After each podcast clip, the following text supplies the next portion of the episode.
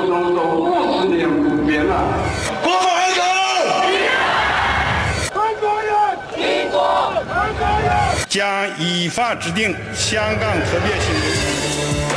他曾是英国的殖民地，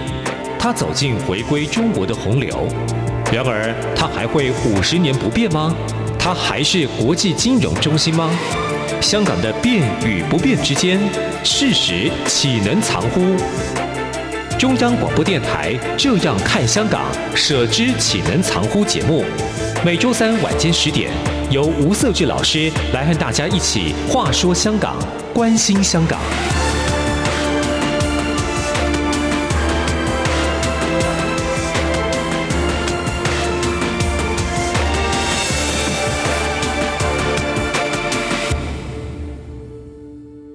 各位听众，大家好，这里是中央广播电台台湾之音，我是节目主持人吴瑟智，欢迎您收听《舍之岂能常乎》的节目，我们一起来关注香港的发展，香港的情势。虽然我们一直都是讨论香港议题，但是我们今天想要来谈谈有关于澳门，一样是一国两制的澳门，它的一个发展的形势。那为什么要谈澳门呢？因为在九月中旬的时候，澳门的立法会改选已经出炉了。那当然，过去澳门作为一国两制的模范生，哈，这里指的模范生是指说让中共感到满意的模范生。澳门它也跟香港一样有立法会的建制，也有特首，但是呢，它的运作方式可能跟香港有点不太一样，跟澳门的整体的社会经济有一大程度的关系。我们今天来谈谈，刚好这一次呢，澳门的立法会进行改选，那年底的时候，香港也要立法会改选，所以呢，这个澳门的立法会改选会有什么样的意涵，背后有什么样的动机？我们今天特别欢迎邀请到台北航科技大学通识中心的副教授吴建中吴老师，吴老师你好。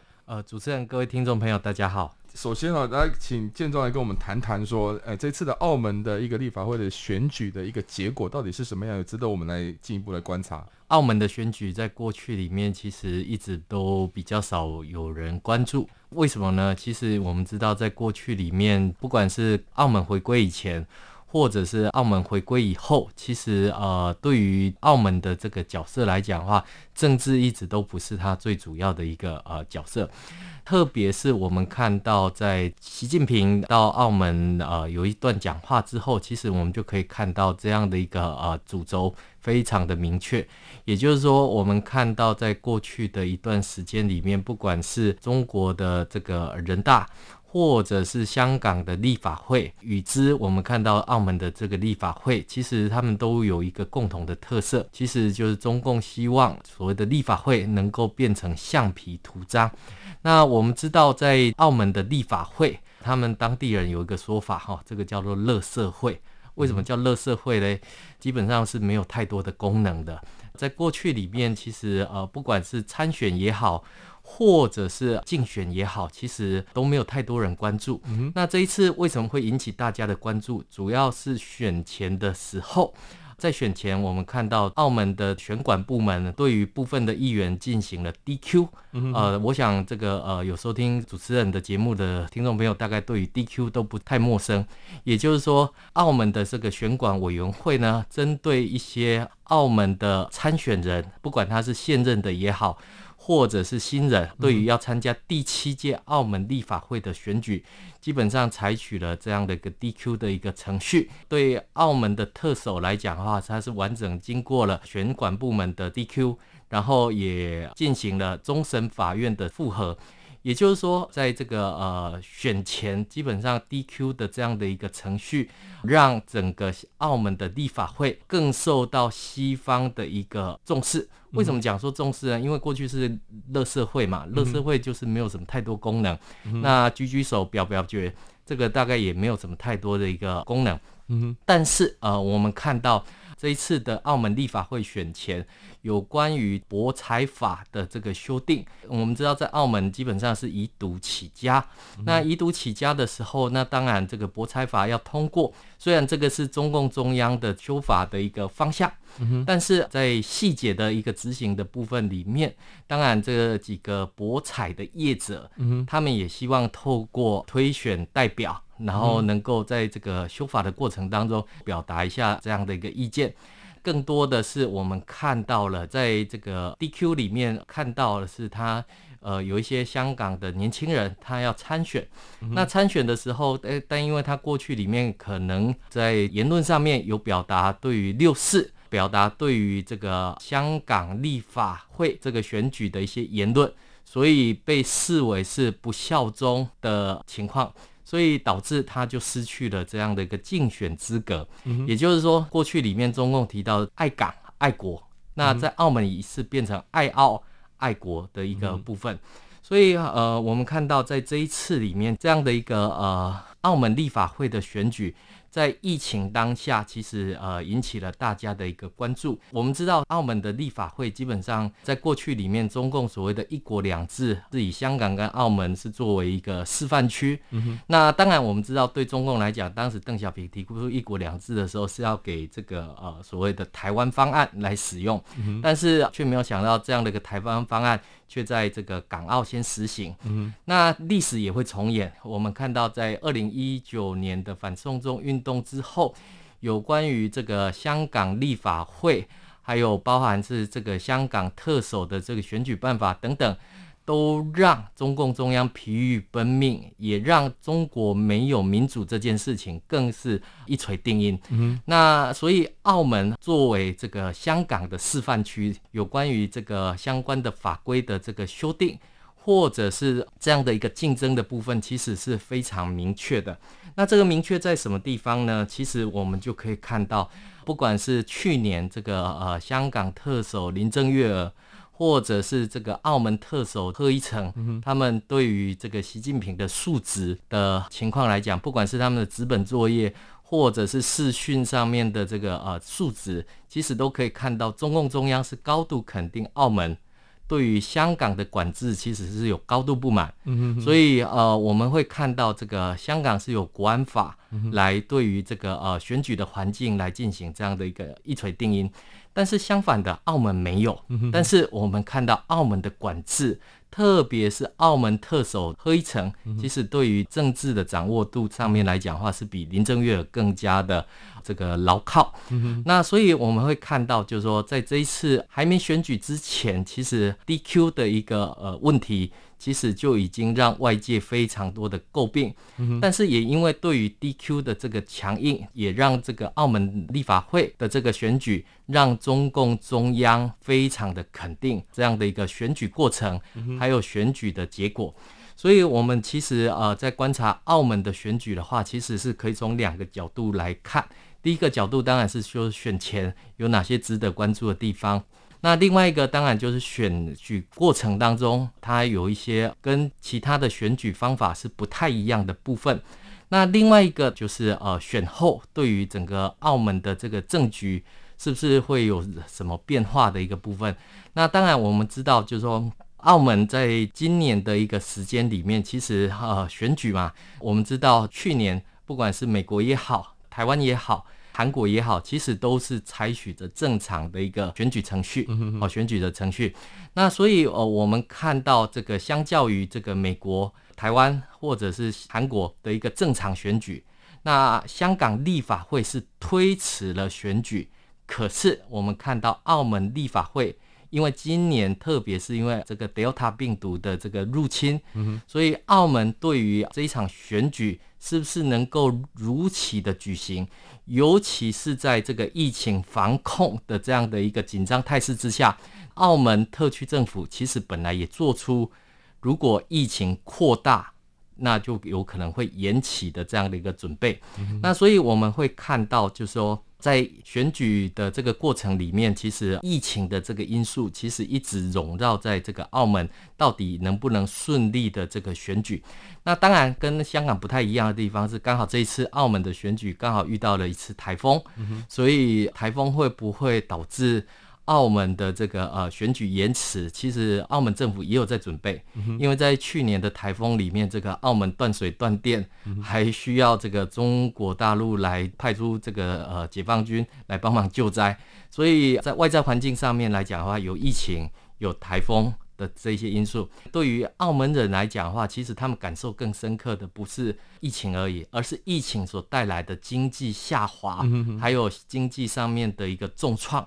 所以你可以看到，就是说这一场的选举里面，其实基本上是小圈子选举的一个部分，尤其是 DQ 了这么多候选人之后，其实呃有点类似变成同额竞选的一个情况。嗯、那当然，我们知道这个澳门的这个选举方式，其实跟很多地方是不太一样的。那它大概分成三个部分，第一个是直接选举，对，另外一个是间接选举，嗯、另外一个是呃澳门特首的委任，嗯、哦，有委任总共有七位哈，澳门的立法会有总共有三十三位的一个情况，嗯、那这样的一个组成称不上橡皮图章。但是，呃，比橡皮图章还要更加的钢铁哈。嗯、那所以，对澳门民众来讲的话，其实都私底下是戏称这是乐社会的一个概念。嗯、选举不激烈，所以也没有太多的这些火花。嗯、但是因为今年因为有这样的一个 DQ 的这样的一个情况，所以也让外界的这样的一个眼球哈，这个非常的关注。那更重要的是哈，这些澳门立法会的这些参选人，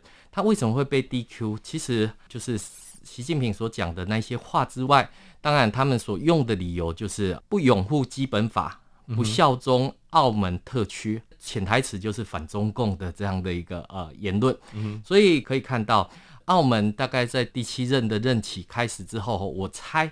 澳门立法会的选举办法，还有澳门行政长官的选举办法，可能会朝向香港的选举资格审查委员会会来做这样的一个增订。换句话说，这个香港跟澳门互相在竞逐，就谁比较爱国，谁比较爱中共。所以透过这样的一个选举过程当中，把这样的一个不拥护基本法、不呃效忠澳门特区政府的这些候选人，全部把他赶出去。所以导致他们就没有办法有这样的一个呃参选的一个情况。那问题来了，那不参选，好不参选，这个是被 DQ 掉。但是老百姓有没有不投票的这个权利？啊，不投票的权利最有趣的大概就是在这个地方。老百姓对于候选人不满意，那他是不是能够不投票？嗯、那用澳门的话来讲，叫投白票或投废票。嗯、那结果这个澳门特区政府还出来恐吓选民：你不能受到这个有心人的鼓舞，嗯、不能受到这个境外势力的驱惑，投下这个白票的过程，甚至于你去发这样的一个拒投票。或者投白票的这样的行为是违法的，嗯、所以你看到在选前很有意思的就是，他透过这种恐吓的方式，然后让这些选民在投票的部分里面必须要配合政府的一个意向。对我来看的话，其实更严重的还有一点。就是在选举之前，澳门特区政府特别仿效中共的做法，包括了透过管制网络哈的这个方法，也就是说，网络的巡守员哈，这个网格员更加的辛勤的在网络上面巡逻，看看有没有找出这一些不管是鼓吹不投票或者投废票、投白票的这样的一个呃言论。当然，更重要就是说，澳门特区政府非常担心哈，或者是反宣传说有人要去瘫痪澳门立法会的投票系统。嗯、那这个其实外界看来就是做贼的，反而自己在喊抓贼的一个情况。嗯、所以我们会看到，就是说一国两制，其实不管在香港或澳门，其实都是蛮失败的一个情况。那原本是要给台湾来试点，台湾民众不接受。嗯、那现在等于澳门的试点是要试给谁看？是给香港民众看。我觉得建中刚才讲的是非常重要哈，就是因为。澳门基本上，它作为一个呃，应该说现行大陆在实行一国两制的一个看板之一啊。那这个看板对北京来讲，它当然是非常重要的原因，是因为它一直表现都还不错。过去当然澳门它的一个社会经济的条件以及它的一个发展的模式跟香港不太一样，所以呢，呃，民众对于政治的参与，或者是说对于民主的追求或自由的追求，跟香港也表现出不同的一个程度哈。我觉得澳门其实蛮有趣的地方是在于说，它内部的确存在一些很深厚的社会经济的网络关系。但是表现在政治上，它因为受制于政治制度的一个规范呢，因为我们从它的一个立法会的选制里面的分配的席次啊，你再怎么样的选呢，都绝对不可能过半的。就是说，反对政府的势力绝对不可能过半，所以大部分都还是由建制派啊，因为你其实三十三席里面啊，要过半一定要十七席嘛，那是，你直选只有十二席，然后十四席是那个间接选举，然后再来是呃有七席是委任，委任就是说我特首想要派谁就可以派谁，那变成是说，就算是民主派十二席。直选都拿到了，在过去了，这次不可能。那过去如果假设民主派十二席都拿到，那他永远都不可能过半，因为呃委任他掌握了七席，这七席绝对是最关键的一个啊，可以操纵整个选举结果或是立法会的运作哈。等一下再休息一段时间哈，我们再请建中来跟我们分享一下哈，澳门立法会它的一个选举结果出炉之后，未来当中整个澳门的一个政治的运作，或者是那立法会的运作会有什么样的不一样的改变？台湾。最有 feel 的声音，中央广播电台。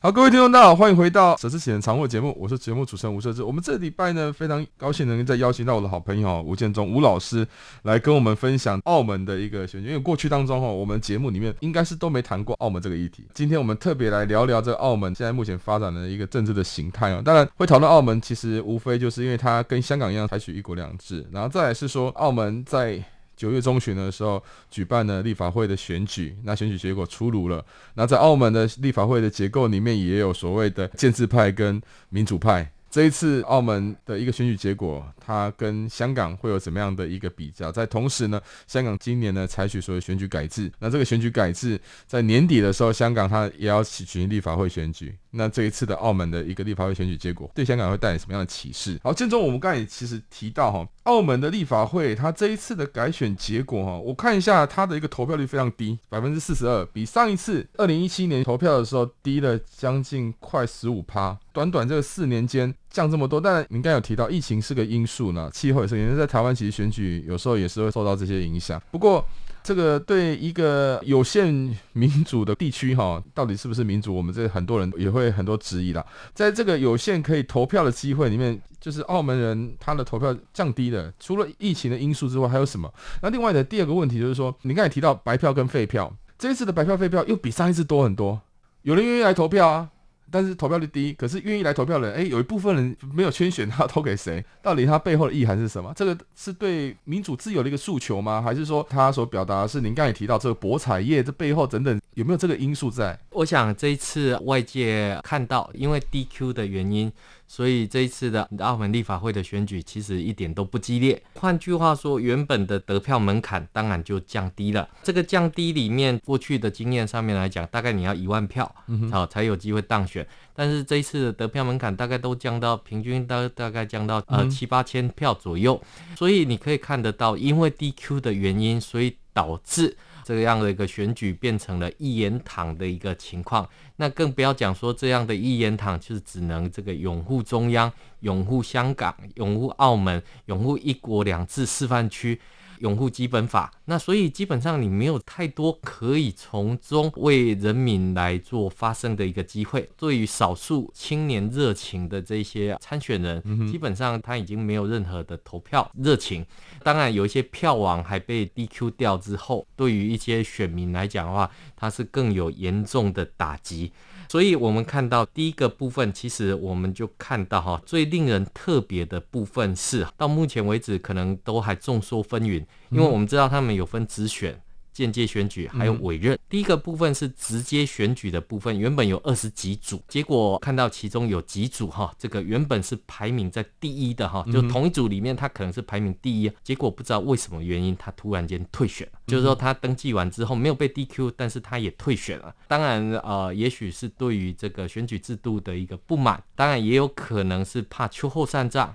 哦，这个哪怕我经历了激烈的参选之后，在选后还是被 DQ 掉。那所以有一些组别。他就直接在直选的时候，在选前他就直接退选了。嗯、那退选之后，澳门的选举办法比较有意思哈，它是要除以一、除以二、除以四、除以八的这种除法。嗯、呃，这种汉迪系的这种选举办法里面，其实你必须要凑到一定的人数，好，比如说你必须要凑到四个人，嗯、那除以一的时候，你才能呃有这样的一个呃票轨的一个情况。那所以呃有好几个退选的情况之下，那等于。连带的其他的候选人，他也根本就没有机会可以参选，嗯、根本就凑不到那个啊基本的门槛数，嗯、所以你就看到说，原本有二十几组，最后只剩下十四组，选十四个，嗯、看起来应该就是一组选一个，嗯、那这样的直选到底有什么样的意思？第二个部分当然就是我们也看到了哈，参选人里面有一些是博彩的业者哈，比如说梁爱琪哈、梁新奇，他背后当然就是博彩业者。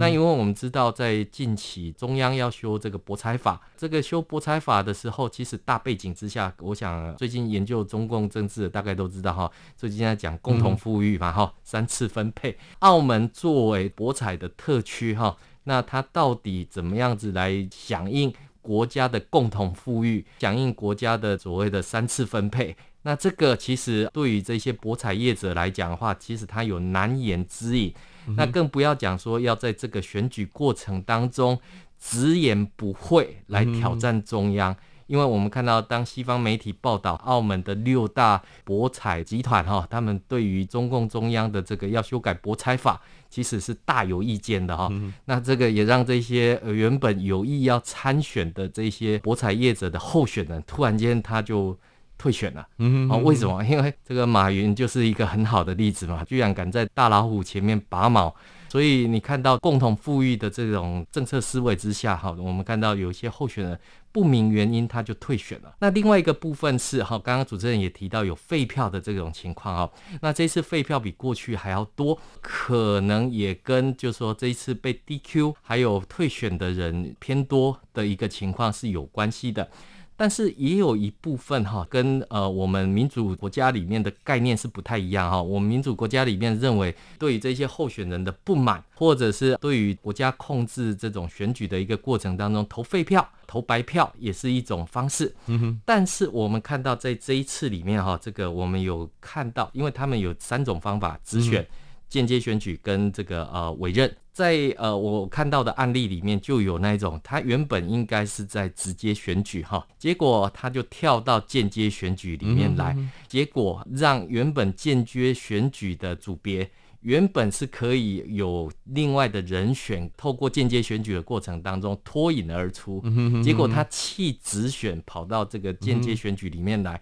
让间接选举的选民他们对于这样的行为。是不满的，所以就直接呃有废票的这样的一个情况，这样的一个部分里面，其实在文化体育界是比较明显的案例哈，因为那一组的废票特别的多。另外一个部分，我们也可以看到，在贺一诚哈，澳门特首他其实他是可以透过委任的一个方式哈，有七个立法会议员的这样的一个席次，这一次他委托了四旧三新的一个情况哈，也就是四个是旧的，另外三个是新的。从过去的经验上面来讲的话，贺一诚或者是澳门的立法会主席，他基本上他会委托在立法会里面的组成里面没有哪个专业，我就委托哪个专业的人士来担任这个立法会的这个呃主席。嗯哼哼。但是我们也看到，就是说在这一次里面有那种现任的立法会的议员，他原本应该要去参加选举，嗯哼哼，但是他却在等待贺一诚的这个委任。